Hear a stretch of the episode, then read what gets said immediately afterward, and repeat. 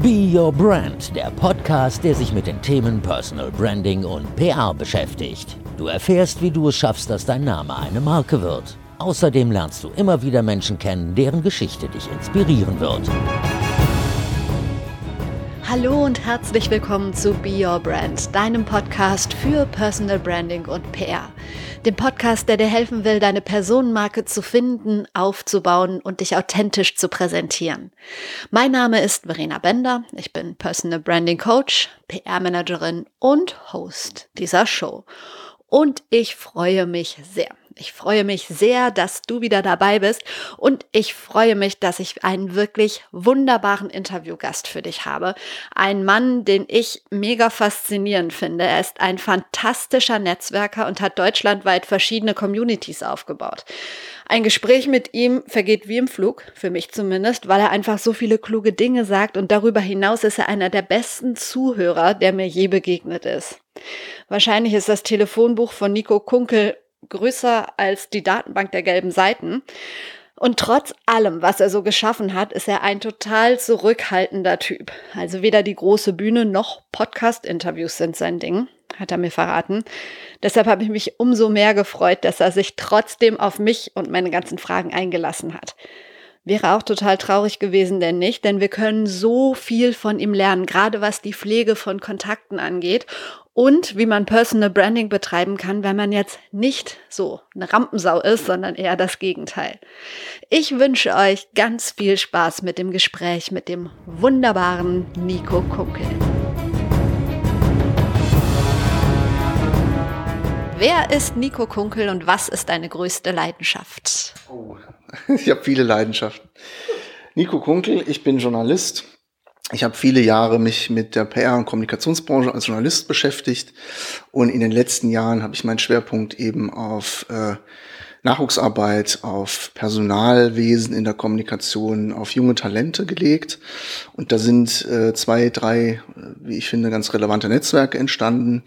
Und die zu vergrößern, äh, für die, denen diesen Netzwerken einen Sinn zu geben, das ist meine Leidenschaft. Wenn ich jetzt mal deinen besten Freund, deine beste Freundin oder deine Eltern, wen auch immer fragen würde, was sind so deine Stärken und deine Schwächen? Was würden die mir ganz im Vertrauen erzählen? Ha, also meine Eltern würden sagen, die, die würden wahrscheinlich eher über meine Schwächen reden, die nicht in der Ordnung liegen.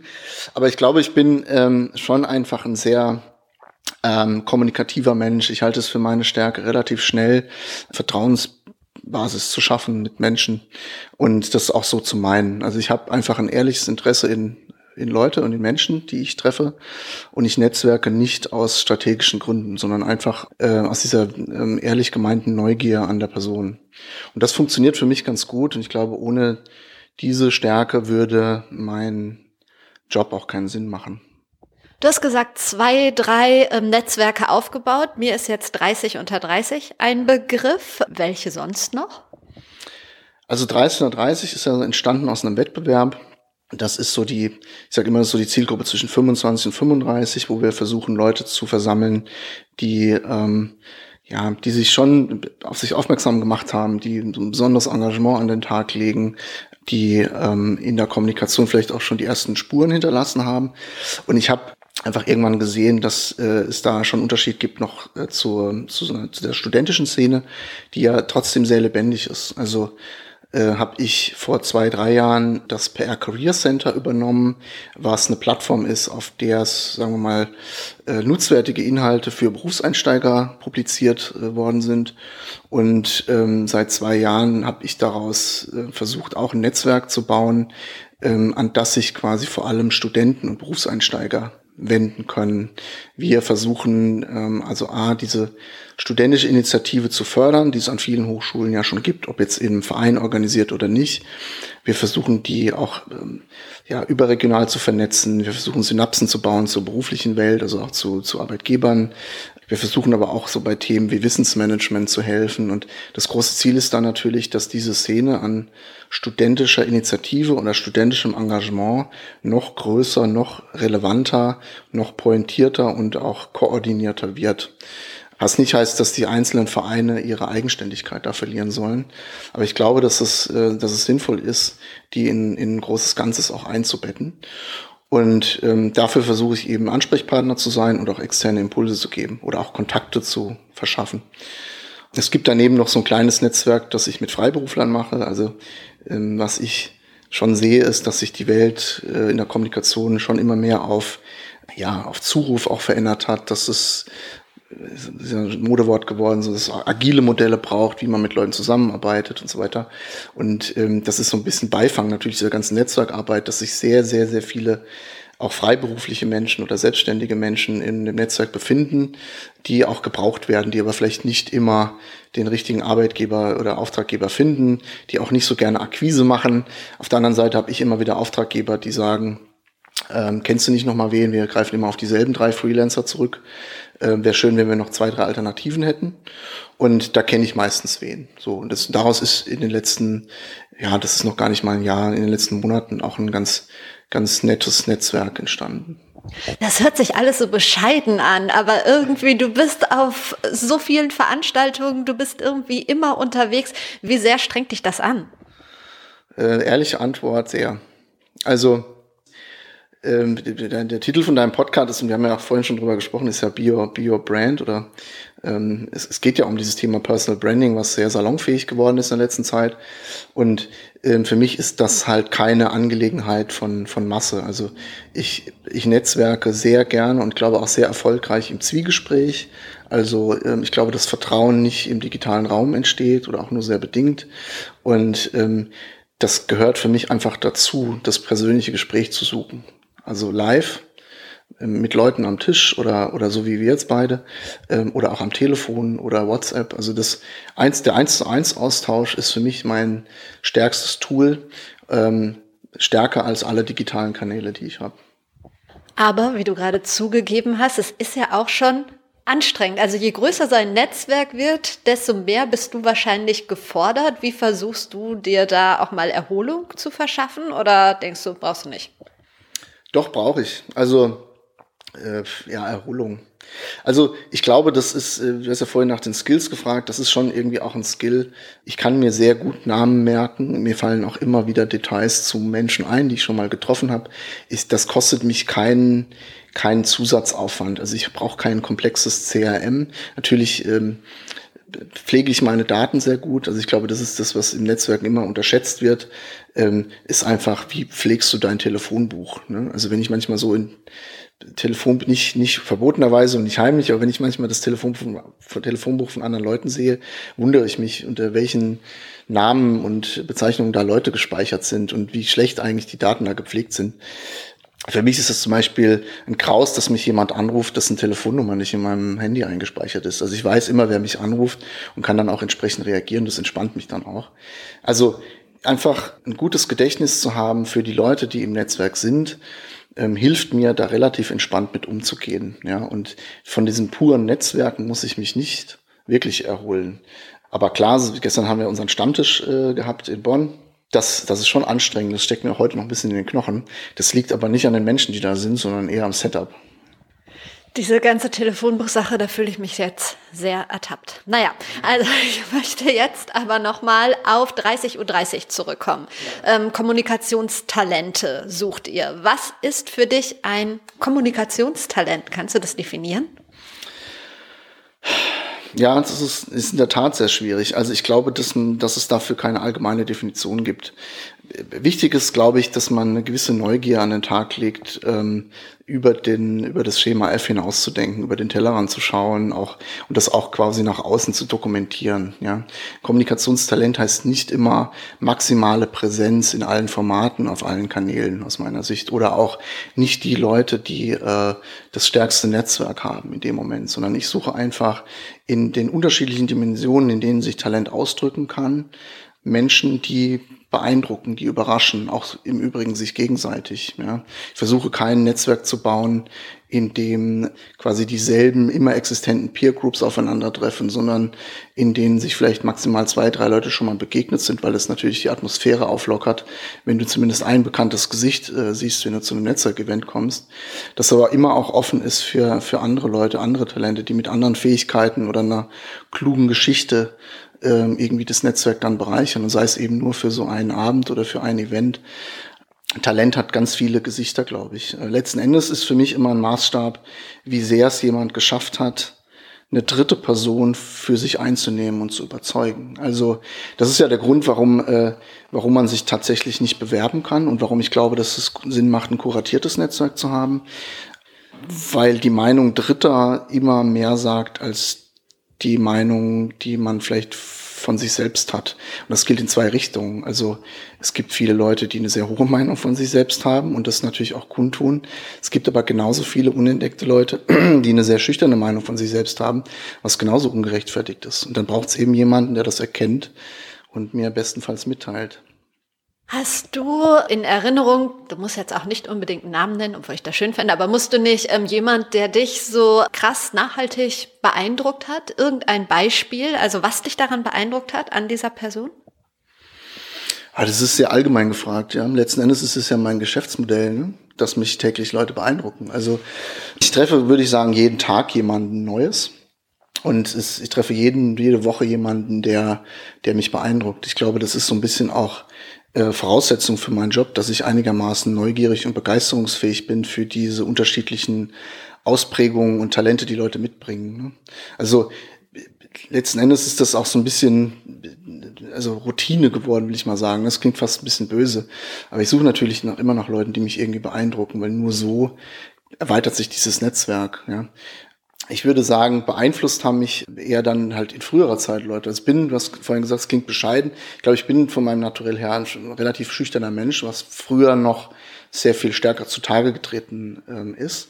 Und als ich angefangen habe, selber in äh, beruflich Fuß zu fassen oder auch äh, im Studium noch war, gab es einfach schon viele Leute, die ich auf dem Weg getroffen habe, von denen ich sehr viel mitgenommen habe. Und das sind die Leute, an die ich mich auch heute noch wende als Mentoren oder die mich auch heute noch beeindrucken, weil sie eben meine Vorurteile, wie man mit Menschen umgeht, zum Beispiel hart konterkariert haben. Ja, ähm, weil sie mir einfach ähm, am persönlichen Beispiel aufgezeigt haben, wie man auf Leute zugeht und wie man auch ähm, erstmal fremde Menschen zu Freunden, fremde Menschen zu Freunden werden lässt, ja, durch offenen Zugang. Also wie kann man auch so ein bisschen die die natürliche Hürde ähm, schneller überwinden. Ja, also was gibt's denn eigentlich da für Tools und wie überwindet, überlistet man sich auch selber diese diese Angst irgendwo hinzugehen, neue Leute anzusprechen, kennenzulernen, also wie geht man eigentlich mit diesem natürlichen Blocker um, den die meisten Menschen haben? Ganz konkret ist das mein Kollege Wayne, bei dem habe ich Praktikum gemacht 2013 in Kapstadt. Mit dem habe ich ein halbes Jahr verbracht. Damals war das ja noch so eher ohne Handy und Internet. Und das heißt, ich habe eine relativ intensive Zeit mit dem verbracht und er ist aus meiner Sicht der Mensch, der mir das beigebracht hat, wie man mit Menschen umgeht, aus seiner Sicht. Ja. Und das ist bis heute jemand, der mich sehr beeindruckt hat. Was sind denn deine beiden größten Learnings, die Wayne dir beigebracht hat? Wir wollen ja auch was von dir lernen. Wie überwindet man diese Hürde, die wahrscheinlich fast jeder hat, diese Angst, auf Veranstaltungen zu gehen oder überhaupt auf Fremde zuzugehen, auf Leute, die man bewundert, von denen man was lernen möchte, zuzugehen? Hm. Also ich glaube, man muss sich klar machen, dass, dass, äh, dass in, in den allermeisten Fällen jeder diesen Gedanken führt, ja, und dass ähm, das Gegenüber immer auch erstmal eine Hürde verspüren könnte, ja, oder, oder verspürt. Also ähm, erstmal quasi zu erkennen, dass man eigentlich im selben Boot sitzt. Also gerade auf dem, auf dem Event und ähm, oder, oder gerade auch bei so einem Stammtisch oder so. Also die Leute sind ja da, um zu netzwerken. Also es wäre völlig absurd, würden sie nicht offen auf Menschen reagieren, die ähm, auf sie zukommen. Und letzten Endes ist das natürlich auch ein bisschen eine Empathiefrage, wie man das dann genau anstellt. Ich versuche halt relativ schnell ähm, auch gemeinsame Themen zu finden. Ja, also bei mir ist es in der Regel so, dass ich immer jemanden kenne. Also jetzt natürlich in unserem Kosmos, das ist eben so das Netzwerk, aber es ist in der Regel so, dass ich immer ähm, dass wir immer einen gemeinsamen Kontakt finden oder einen gemeinsamen Arbeitgeber oder ähm, eine gemeinsame Brücke, über die man gehen kann. Und das stiftet meiner Erfahrung noch sehr viel Vertrauen. Also ein, zwei Punkte zu finden, die man gemeinsam hat und äh, das halt im Smalltalk relativ schnell herauszufinden und auch für sich zu nutzen. Ich versuche auch das Du relativ schnell ähm, anzustreben, also das Sie zu überwinden. Das ist natürlich ein bisschen Vorteil unserer Branche, dass da die Leute doch ein bisschen weniger formal sind. Wenn ich jetzt Anwalt wäre, würde ich das wahrscheinlich anders machen. Aber ähm, für mich ist das ein super probates Mittel, ähm, auf eine viel belastbarere Ebene zu kommen. Ja, also das äh, hat sich auch aus meiner Sicht ganz, ganz gut bewährt. Und das dritte ist vielleicht gut, gut zuhören. Also ich kann ja gemeinsame Themen nur entwickeln, wenn ich wirklich aktiv zuhöre. Ne? Also das, das Lieblingsbeispiel ist ja da immer die Frage, wie geht's dir? Ne? Also selbst bei Leuten, die du schon mal gesehen hast, auf die die meisten Leute gar keine ehrliche Antwort mehr geben, weil die tatsächlich gar nicht gefordert ist. Also äh, Netzwerken ist aus meiner Sicht einfach Arbeit. Also ich habe so ein bisschen die Erfahrung gemacht, dass Leute vom Netzwerken ähm, erwarten, dass sie dort quasi Inhalte, Wissen, auch Kontakte oft frei Haus bekommen. Aber Wissen und Kontakte muss man sich tatsächlich erarbeiten. Also man muss was reingeben. Man muss teilweise in Vorleistung gehen, offen sein, auch mal eine Geschichte anbieten oder mal einen Impuls, den man vielleicht jetzt so nicht erwartet hätte. Also ich bin tatsächlich sehr offen einfach und sehr, sehr transparent, glaube ich, im Gespräch. Und das überrascht manchmal Leute, aber es führt dazu, dass sie selber dann auch sich öffnen. Das sind schon mal super tolle Tipps. Also, um auf Leute zuzugehen, um sich ein Netzwerk aufzubauen. Das Aufbauen ist das eine. Das Pflegen ist ja nochmal was ganz anderes. Du kannst ja nicht nur, wenn du ein Netzwerk hast, wenn du Leute kennengelernt hast, immer nur hingehen und sagen, ich hätte gern das, kannst du mir dabei helfen, kannst du mir dabei helfen, äh, ich bräuchte da deine Hilfe. Sondern so ein Netzwerk braucht ja auch Pflege. Wie pflege ich ein Netzwerk? Naja, ich glaube, das ist, das ist dieselbe, dieselbe Richtung. Also einfach aufmerksam sein dem Netzwerk gegenüber, ja, und dann auch keine Scham haben, den Leuten wieder in Kontakt zu treten. Also es gibt ja heute mehr denn je Kanäle, über die du das betreiben kannst. Also ich zum Beispiel gratuliere niemandem zum Geburtstag oder in, in, in, in seltenen Fällen, weil da einfach alle gratulieren. Ne? Aber es gibt einfach oft Gelegenheiten, an denen, in, in denen man mal auch an andere Leute denkt und die kann man das auch wissen lassen. Also ich glaube, ähm, sowas wie aufmerksam sein, Dankbarkeit zeigen, ähm, auch mal Leute mal wertzuschätzen, indem man sie bei einem, bei einer Frage oder bei einer, beim Konflikt, den man hat, ins Boot äh, zu holen und sagen, hey, du kennst dich doch damit aus, ähm, kannst du mir da mal weiterhelfen, ja. Also ich glaube, äh, der nicht aufdringliche, oder das ist in meinem Fall so, ne, der nicht aufdringliche, aber kontinuierliche Kontakt zu, zu Leuten, ja, in der, in, in einem Maß so individuell wie möglich. Also es ist, utopisch, mit allen Leuten immer so im One-to-One -One im, im Austausch zu stehen, aber man kann schon auch da so ein bisschen clustern, kann überlegen, welche, welche Peer Groups hat man eigentlich, welche, in welchen Situationen ist man Leuten begegnet und das immer mal wieder auch zu, zu bespielen. Immer wieder den ersten Schritt zu machen, ja. Oder ich kenne einige Leute, die sagen, ja, der hat sich so lange nicht bei mir gemeldet, warum soll ich jetzt auf den zugehen? Ja, das hat ja meistens tausend Gründe, warum das so ist. Meistens ist man da selber auch nicht frei von Schuld. Also dann immer wieder den ersten Schritt zu machen, auch erstmal ohne Erwartungshaltung, das pflegt aus meiner Sicht das Netzwerk. Für viele nicht einfach. Es ist immer so ein bisschen die Comfortzone verlassen. In welcher Situation hast du das letzte Mal deine Comfortzone verlassen? Jetzt gerade. das passiert mir täglich. Also ist es auch so, dass ich mir nicht immer leicht tue, auf Leute zuzugehen. Ja, also meine Komfortzone ist, glaube ich, eher das Zwiegespräch. Meine Komfortzone ist nicht die Kommunikation mit Gruppen oder auch äh, auf Bühnen und so. Das ist, das ist auch was, womit ich quasi permanent äh, zu tun habe und wo, womit ich immer arbeite. Das gehört ein bisschen dazu, glaube ich, dass man natürlich auch einfach sprechfähig ist und kommunizieren kann, auch mit, mit großen Gruppen und so weiter oder auch sich selbst so ein bisschen in den Vordergrund stellen. Das ist tatsächlich nicht so mein Naturell und zwingt mich immer dazu, aus meiner Komfortzone rauszugehen. Ich glaube persönlich, dass ein Netzwerk ähm, erfordert, dass derjenige, der das Netzwerk macht, nicht selbst im Mittelpunkt steht. Also wenn du, wenn die Scheinwerfer immer auf dich selbst gerichtet sind, dann bist du manchmal geblendet und siehst gar nicht, wo dein Netzwerk vielleicht Schwächen hat, wo sich Leute ausgeschlossen fühlen, wo du vielleicht ein Thema übersiehst, auch, auch inhaltlich. Deswegen versuche ich mich eigentlich immer aus dem Netzwerk so ein bisschen rauszunehmen. Auf der anderen Seite weiß ich schon auch, dass eine gewisse Bekanntheit oder eine gewisse ein gewisser Impuls nötig ist, damit das Netzwerk bestehen bleibt, damit es immer wieder auch einen Fortschritt macht, ähm, damit es sich entwickeln kann, letzten, nicht zuletzt auch wirtschaftlich. Ne? Also ganz ohne eine sichtbare Rolle geht das nicht. Du sagst jetzt gerade wirtschaftlich. Ähm, womit verdienst du durch deine, oder du hast so viel Arbeit, womit verdienst du denn eigentlich Geld? Also das ist eine Frage, die ich nicht gerne gestellt bekomme, aber die mir jeder stellt. Es ist natürlich eine Herausforderung. Letzten Endes ist das Netzwerk oder sind diese Netzwerke eine Ressource von klugen Leuten. Und ähm, ich glaube und ich sehe auch, dass die Leidenschaft der Leute, die im Netzwerk sind oder die, die Teil dieses Pools sind, sehr hoch sind. Das führt schon dazu, dass Leute, die, ähm, also Arbeitgeber natürlich auch, aber auch äh, Unternehmen im klassischen Sinne ein Interesse daran haben, irgendwie da zu partizipieren. Ich glaube persönlich, dass man Netzwerken an sich nicht sehr gut monetarisieren kann. Ich weiß das, weil es skaliert einfach nicht. Menschen skalieren nicht und du kannst auch nicht ähm, die Formate bis Ultimo auskommerzialisieren, weil dann würde, würde das inhaltlich kollabieren. Ja, es ist halt immer, du hast halt immer zwei Zielgruppen. Einmal die, das Netzwerk an sich, die ein inhaltliches Interesse haben und persönliches Interesse und die Kunden. Das heißt, es hat bei mir dazu geführt, dass ich einfach ein sehr hohes ähm, eine hohe Vielzahl an Formaten habe, wo ich immer Kunden auch einbinden kann, die dann auch immer einen individuellen Blick drauf haben. Ja.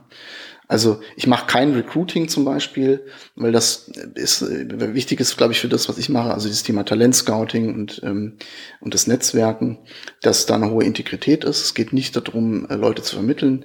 Es geht bei meinen Kunden vor allem darum, denen Impulse zu liefern, selber ein besserer Arbeitgeber zu sein, um dann selber auch leichter rekruten zu können. Ja, ich glaube auch dran, dass jeder Arbeitgeber Talente in seinem Team hat die vielleicht nicht immer entdeckt sind, die vielleicht auch das Talent auch vielleicht nicht immer provoziert wird oder angesprochen wird. Aber ich sehe gerade bei jungen Menschen, das sind eigentlich alles sehr ähm, oder oft sehr kluge Schnittstellen, ähm, auch für den Arbeitgeber, die man in solche Netzwerke auch ähm, einspeisen kann.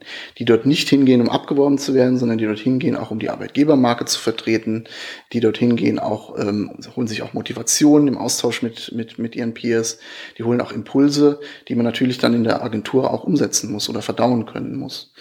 Und ähm, in dem Sinne gibt's schon eine hohe Anzahl von, äh, von Kunden, die das schätzen, die dieses Netzwerk pflegen wollen, die da auch partizipieren wollen mit ihren Leuten, die da Impulse auch mit rausnehmen. Aber klar ist, äh, wenn du selber nicht veränderungsbereit bist oder selber dich für den besten Arbeitgeber der Welt hältst, der, der kein, kein, keine Luft mehr nach oben sieht, dann bist du da falsch. Also ist es so, dass wenn dich jemand bezahlt, dann Unternehmen höchstens mal zahlen, die ähm, ja deinen Input wollen oder auf dein Netzwerk zurückgreifen wollen. Und es ist nicht so, dass jeder, der in dem Netzwerk teilnehmen möchte, dafür einen Beitrag zahlen muss. Genau. Also wenn du so willst, das Netzwerk ist die Ressource. Und Unternehmen zahlen A natürlich, um im Netzwerk sichtbar zu sein. Ähm, sie zahlen, um dort Impulse rauszunehmen sie zahlen tatsächlich auch für den Erhalt des Netzwerks, das sie als wichtige Ressource empfinden. Und wir haben eine relativ große Anzahl von Formaten, wo wir einfach kluge junge Leute kuratieren, damit diese Formate ver veranstaltet werden können, damit die stattfinden. Und meistens ist das eben so, dass das für die jungen Leute Spaß macht und sinnvoll ist, aber auch für die Unternehmen, die da partizipieren, die da mitmachen. Ich habe jetzt in letzter Zeit mitbekommen, weiß nicht, so zwei, drei Jahre, es schießen immer mehr Business, Women, Gedöns, Netzwerke äh, aus dem Boden und ähm, ich kenne Global Digital Women und finde, das ist ein großartiges Netzwerk. Da ist auch nicht, äh, du musst jetzt erstmal 2500 Euro zahlen und dann wirst du zu unseren Meetings eingeladen. Ähm, aber sowas habe ich schon öfter gehört. Die Summe habe ich mir jetzt ausgedacht. Ähm, aber grundsätzlich hältst du sowas für Abzocke, wenn du erstmal einen, einen gewissen Beitrag Beitrag zahlen musst, damit du überhaupt an irgendwas teilnehmen darfst? Nee, überhaupt nicht. Also ich weiß, wie viel Arbeit es bedeutet, ein Netzwerk aufzubauen und das am Laufen zu halten, da immer wieder das, das Netzwerk mit Impulsen zu versorgen. Ja? Also Netzwerke funktionieren in der Regel auch nicht durch E-Mail-Verteiler, sondern sie basieren auf, auf, auf persönlichen auf persönlichem Engagement. Entweder der Leute, die im Netzwerk sind oder die Leute, die das Netzwerk veranstalten. Das ist extrem viel Arbeit und es ist aber auch, wenn du es richtig nutzt als Teilnehmer, extrem viel Benefit für, für dich persönlich. Das hat einen, einen Wert. Ähm, das ist einfach die Frage deines persönlichen Geschäftsmodells, ob du da ein Modell fahren willst, wo äh, Teilnehmer einen Beitrag leisten. Das ist, das war bei mir jetzt von Anfang an nicht der erste Schritt, weil es ja darum ging, junge Leute zu fördern, deren Zahlungsbereitschaft oder auch die, die einfach auch nicht so jetzt die Budgets zur Verfügung haben, ja, um, um zu sagen, ich investiere jetzt in, in, in meine Weiterbildung via Netzwerk und ich will da so einen Beitrag haben äh, oder einen Beitrag äh, leisten sondern der, der Need ist sicherlich bei Auftraggebern oder bei Arbeitgebern noch größer und die, deswegen unterstützen die das.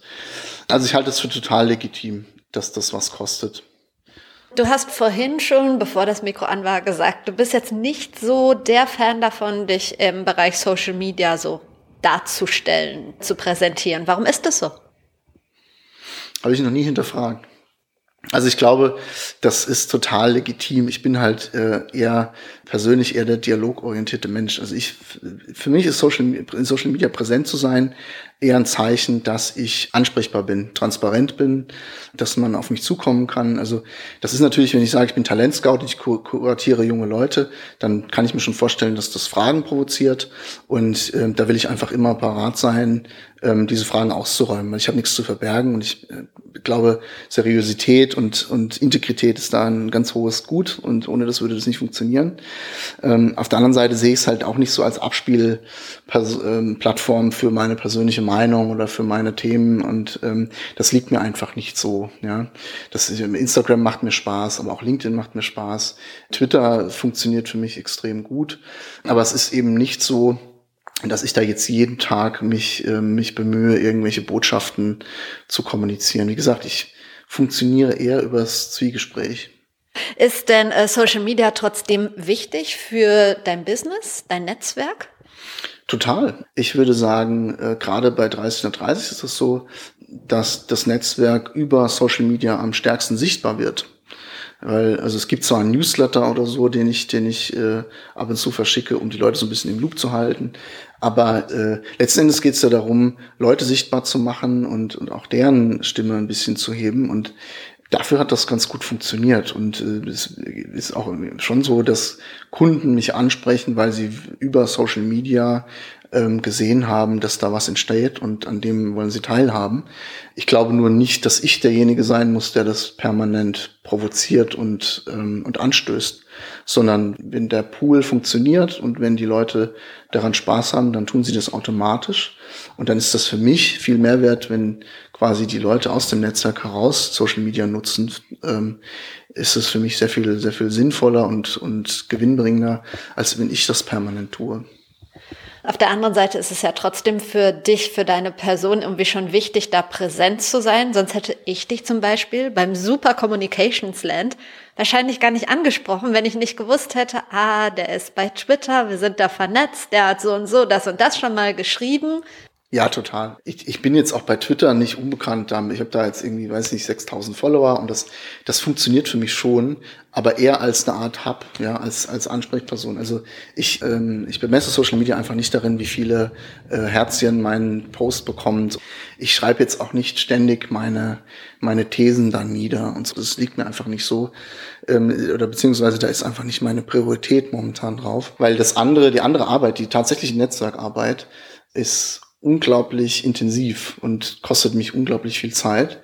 Und ich habe einfach gesehen, dass das sich nicht durchs digitale Kanäle substituieren lässt. Also ich kann eine Veranstaltung ähm, machen und kann via Twitter einladen oder über E-Mail. Aber um dort die richtige Mischung an Leuten zu bekommen, muss ich die anrufen. Oder ich muss, muss denen meine WhatsApp schreiben das Wissen darüber, wer zu wem passt und wo die Leute auch stehen, hilft mir dazu, eine Veranstaltung besser besetzen zu können oder auch Themen zu identifizieren, die vielleicht andere nicht identifiziert haben. Das, das liefert mir in dem Detailgrad Twitter nicht und Social Media. Also ich glaube auch, dass, dass, dass wir ein bisschen äh, ähm, Rückwärtsbewegung haben. Ne? Also dass die Leute wieder stärker zu analogen Formaten zurückkehren, also auch zu kleineren Formaten. Und das ist so ein bisschen mein Credo. Also ich, natürlich gibt es Leute, die sagen, mach doch mal einen großen Karrierekongress und laden noch 500 Leute ein. Und sicherlich könnte ich damit zum Beispiel auch ganz gutes Geld verdienen. Aber zum einen ist Karriere nicht das vordergründige Thema des Netzwerks, sondern eher das gemeinsame Lernen. Und zum Zweiten ist eben, wie gesagt, Masse. Also 500 Leute ist für mich dann schon Masse, nicht mein Modell. Also ähm, ich, ich würde statt eines Kongresses mit 500 Leuten, würde ich lieber 50 Kongresse mit 10 Leuten machen. Ich glaube, dass es da ein anderes Niveau, eine andere Art von Vernetzung und inhaltlichem Austausch gibt. Wenn du dafür sorgst, dass da die richtigen 10 Leute sitzen. Wie wichtig ist für dich persönliche Weiterentwicklung? Du stellst schwierige Fragen. Also das ist, extrem wichtig. Geht es um mich oder geht es um, um, um andere? Um dich. Um mich. Das ist extrem wichtig und bereitet mir deswegen unglaublich äh, schlechtes Gewissen, weil ich das sehr, sehr nachlässige. Also äh, ich glaube schon, dass dadurch, dass ich jeden Tag im Austausch mit Leuten bin, dass ich mich über den Kanal extrem weiterentwickle, auch persönlich, weil ich quasi permanent von anderen Leuten lerne, indem ich auch letztlich ja ihre Ideen und ihre Einstellungen und Erfahrungen kanalisiere, dann da bleibt immer was hängen. Auf der anderen Seite ist es jetzt natürlich nicht ähm, die strategische Art, sich weiterzubilden und weiterzuentwickeln. Ja? Also ähm, letztlich ist es das Modell des Netzwerks, zu sagen, wir, wir bilden Leute weiter, auch persönlich, indem wir sie mit den richtigen Leuten vernetzen und in Formaten Impulse setzen, bei denen sie lernen. Gleichzeitig gibt es natürlich auch für mich andere Themen. Ne? Also ich habe auch letztes Jahr aus verschiedenen Gründen irgendwann dann doch mal eine Firma gegründet und habe da die Themen untergebracht. Und ähm, also dieses, dieses Thema äh, unternehmerisch zu denken, bin ja Journalist am Ende und das prägt auch mein Denken und mein Handeln. Das Thema unternehmerisch zu handeln ist sicherlich ein, ein, ein Weiterbildungsthema für mich oder ein Weiterentwicklungsthema äh, jeden Tag. Ja, und das kann man sich sicherlich strategischer angehen. Bist du bescheiden? Musst du gar nicht sein, finde ich. Ja, finde ich total. Ähm, Personal Branding, eine Personal Brand. Wer fällt dir sofort ein, wenn ich das sage? Welche Person und warum? Es gibt da, finde ich, äh, ja sehr viele Personal Brands. Also wenn du vom wenn du an, an viele Promis denkst erstmal, ne? also Prominente waren schon immer irgendwie Personal Brands und ich finde, dass das Thema sich extrem intelligent weiterentwickelt hat äh, und auch ganz, ganz, ganz witzig weiterentwickelt hat, wenn man sich anschaut, wie zum Beispiel jetzt irgendwie Magazinkonzepte funktionieren, ne? die jetzt anhand von Personal Brands aufgezogen werden. Früher hätte man eine aufwendige Marktstudie gemacht und überlegt und irgendwie kompliziert eine Leserschaft äh, über Marktforschung herausgefunden, für die man dann ein Heft macht. Heute sagt man, die Personal Brand hat gewisse Kriterien, hat eine gewisse Followerschaft, also machen wir für die Inhalte oder Inhalte, die sich an dieser Personal Brand ausrichten. Und wenn du in unsere Branche dann mal runtergehst, gibt es da natürlich viele, die ähm, das auf die eine oder andere äh, Weise leben, auch sehr prominent. Also du hast Tijin angesprochen. Tijin ist mit Sicherheit eine Personal Brand, die ganz stark für dieses Thema Netzwerken und für dieses Thema Female Empowerment in der Branche steht. Ähm, aber auch Lena Rogel oder Steffi Tönjes natürlich, Nick Martin, die natürlich ganz stark für diese Schnittstelle Personal Brand im Unternehmen oder für ein Unternehmen stehen und dann auch da gewisse Werte vertreten, eine gewisse Followerschaft aufbauen, mit der sie korrespondieren, auch für das Unternehmen, aber nicht nur oder Frank, der ja auch bei dir schon im, im Podcast war, der vor ein paar Jahren einfach für, für sich sehr äh, lohnendes Thema entdeckt hat, das auch sehr gut zu ihm passt. Also das, er, er macht das natürlich sehr exzessiv, aber extrem gut. Ja. ja, das Thema liebe deinen, nein, ich sage immer liebe deinen Job und es ist genau das andere. Liebe dein Leben und nicht deinen Job. Ja, macht der großartig, finde ich auch. An Personal Brands, das ist mein Thema. Du hast jetzt wirklich schon ganz viele Leute genannt. Ab wann ist man denn eine Brand? Ja, also deswegen habe ich mir auch erst ein bisschen gewundert, dass du mich zu deinem Podcast da eingeladen hast, weil ich empfinde mich selber jetzt nicht als Personal Brand und es ist auch für mich eigentlich nicht erstrebenswert. Ich glaube, dass eine Brand halt auch immer ein bisschen sich abgrenzt, dass du dir auch ein bisschen Spielräume nimmst. Ne? Also eine Brand, eine Brand zu sein, bringt auch immer eine gewisse Verpflichtung mit. Das stimmt, wobei Klar, du bist für mich der im Bereich PR-Netzwerk auf jeden Fall. Das ist so deine Brand. Und jetzt ist mir eingefallen, äh, relativ spontan, wer für mich auch eine tolle Personal Brand ist. Hermann Bühlbecker, sagt dir der was? Ja der einfach für sein Unternehmen, für Lamberts, ähm, die schalten keine Werbung. Er ist einfach dieses Unternehmen und ich finde es gigantisch. Ich finde es großartig. Und ich glaube, ähm, jede Personal Brand hat so ihren bestimmten Bereich, wie du gerade gesagt hast. Also äh, Frank steht für dieses äh, Job, aber vor allen Dingen auch Familie, T-Gent für Netzwerken, du für PR-Netzwerke. Deshalb ja. Finde ich, kann man das so definieren. Jetzt kommen wir auch schon zu meinen drei Abschlussfragen. Du hast es gleich geschafft und ich glaube, du kennst sie auch schon. Welche beiden Personen würdest du mir denn zum Thema Personal Branding empfehlen für den Podcast? Wen kann ich mal interviewen? Hm. Also ich würde, auch wenn da schon oft äh, natürlich zitiert wurde, äh, Nick Martin von Otto empfehlen, ähm, der aus meiner Sicht es sehr gut schafft, eine Balance zu wahren ne, zwischen Personal Brand, aber immer auch noch einer gewissen charmanten Zurückhaltung zu pflegen. Also der ist äh, eine Personal Brand, ohne zu aufdringlich zu sein. Ähm, und äh, überdies halt ein sehr gewinnender Gesprächspartner auch. Ähm, bitte ich mir gerne äh, anhören. Hm. Komm noch, mach mal die nächste Frage. Ich überlege noch mal. Alles klar. Gut. Äh, Nick ist eine gute Idee. Müsste ich mal machen. Ähm, hast du ein ganz persönliches Role Model? Und wenn ja, wer ist das? Ich halte nicht so viel von diesem Konzept Role Models, wenn ich ehrlich bin. Also ich bin ein, und das ist manchmal auch Fluch, ein bisschen zu komplex und differenziert denkender Mensch. Ich glaube, dass es ganz viele Menschen gibt, die Facetten haben, die ich gut finde. Und ich versuche halt immer, diese Facette mir zum Vorbild zu nehmen und mich in dem Bereich ein bisschen zu verbessern. Ich halte es, ähm, halte nichts von Role Models, die nicht erreichbar sind. Also ähm, jetzt sagen würde, Steve Jobs war einfach ein unglaublich innovativer, kreativer Mensch, hatte aber auch ganz viele Facetten, die mir gar nicht liegen. Deswegen ist er für mich kein Role Model. Trotzdem kann ich akzeptieren, was gut war und, und, und was für mich anstrebenswert ist. Auf der anderen Seite fand ich es persönlich auch immer frustrierend, mir quasi mit Role Models, die auf der Flughöhe sind, irgendwie Ziele zu stecken, die ich ja nie erreichen kann.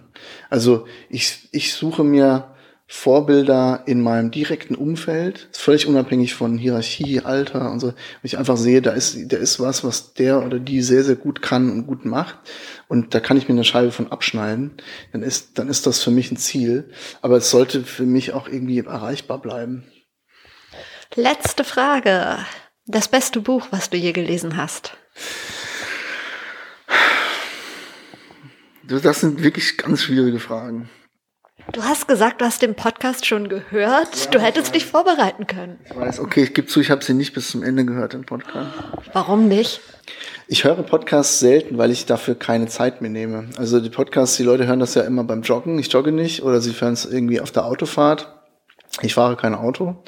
Insofern ist mir so ein bisschen, fehlt mir manchmal so ein bisschen die Gelegenheit, mir die Zeit zu nehmen, so einen Podcast anzuhören.